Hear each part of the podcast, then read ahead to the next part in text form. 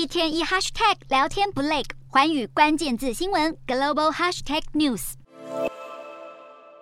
中国经济疲软，再加上政府对国内科技业祭出一连串严厉监管措施，多间全球最具影响力的机构开始大量抛售持有多年的亚洲科技股，特别是缩手对两大科技巨头腾讯与阿里巴巴的投资。在中国政府铁腕政策下，台湾五大寿险金控在中国的投资总水位，从今年第一季的一兆三百零二亿元，连两季下探到第三季结束前的八千七百二十五点八亿元，季减将近百分之六，显示寿险金控大砍中国股债。专家表示，北京迫使大型科技公司国有化，腾讯与中国联通合作，阿里巴巴则与中国电信合作，甚至被迫交出演算法等商业机密，让企业成长动能消失，获利也跟着受限。数据显示，腾讯第三季营收一千四百零一亿人民币，年减百分之二，净利三百九十九亿人民币，年增只有百分之一。而阿里巴巴虽然营收两千零七十一点七六亿人民币，年增百分之三，但由于投资失利，导致获利由盈转亏，净亏亏损高达两百零五点六亿元。《华尔街日报》报道，近几个月来，腾讯最大股东荷兰投资集团 Proses 持续脱手大量持股。同一时间，日本软银集团持续减持阿里巴巴以及印度行动支付巨头 Paytm 的股票。另外，股神巴菲特的波克夏公司也抛售中国电动车公司比亚迪的股票。这些长期股东不断脱手中国科技股，反映他们对北京牢牢掌控下的中国科技业长期展望感到极度悲观。